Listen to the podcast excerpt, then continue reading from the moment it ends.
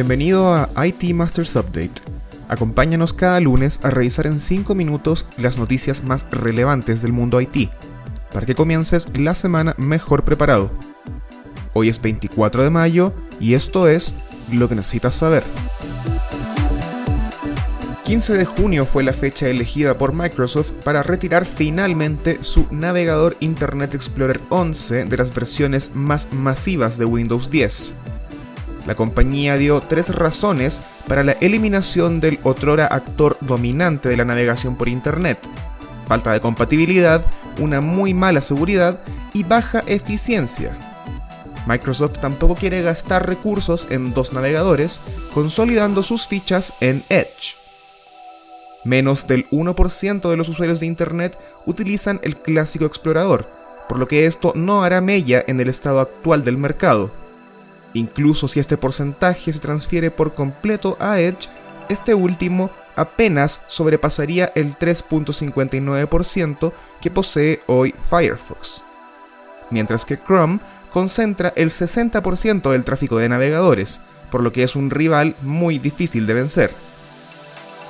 Aunque no lo olvidemos, Internet Explorer fue hasta el 2003 el navegador más usado en el mundo, alcanzando 95% del pastel.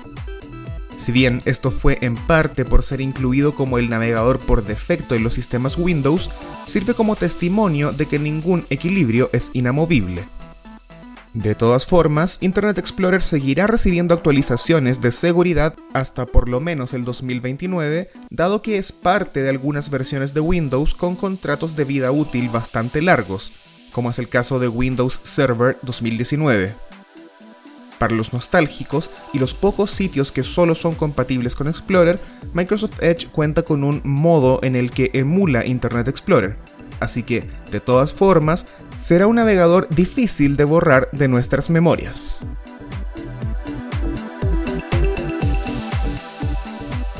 Han sido unas pésimas semanas para el Bitcoin y parece que la anunciada burbuja está próxima a estallar, o por lo menos a reducir su grandiosidad. El domingo, la moneda cayó 12%, alcanzando casi un 50% menos de valor que su máximo histórico, de 64.869 dólares hace solo un mes. El primer gran golpe para el Bitcoin lo dio Elon Musk.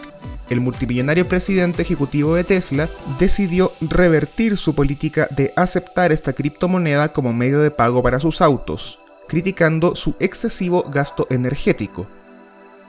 A esto se sumaron medidas por parte del gobierno chino que, a un nivel efectivo, prohibió las criptomonedas como una forma de pago válida. El mandato advirtió a sus ciudadanos que las criptomonedas no tienen valor inherente y que pueden ser manipuladas, por lo que son una mala inversión y ponen la información personal en riesgo.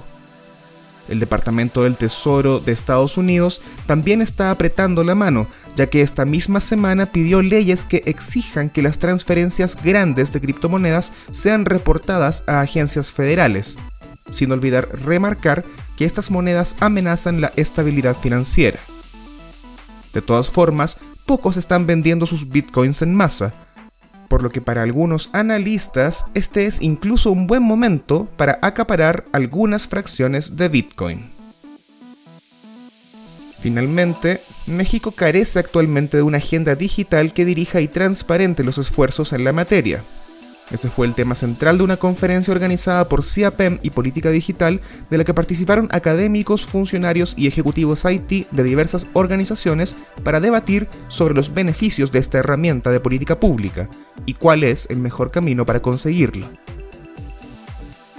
Mila Gasco, directora asociada de investigación del Center for Technology in Government, indicó que una agenda digital debería ser una hoja de ruta para conseguir el desarrollo digital de un país, esta debería abordar temas como inclusión digital, conectividad, infraestructura, política de telecomunicaciones, cómo reducir la brecha digital y desarrollar competencias digitales.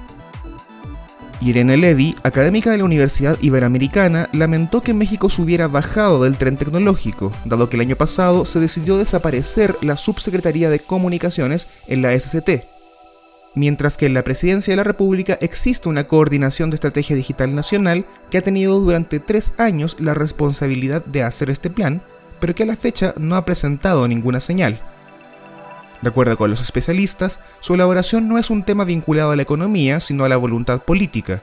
Hace unos días, Uruguay presentó su Agenda Digital 2025. España hizo lo propio hace dos meses. ¿Hasta cuándo México elaborará la suya? Eso fue todo por esta semana. Suscríbete a este update en iTunes, Spotify o Stitcher. Visita itmastersmac.com y acompáñanos también en nuestro canal de YouTube IT Masters News. Hasta la próxima.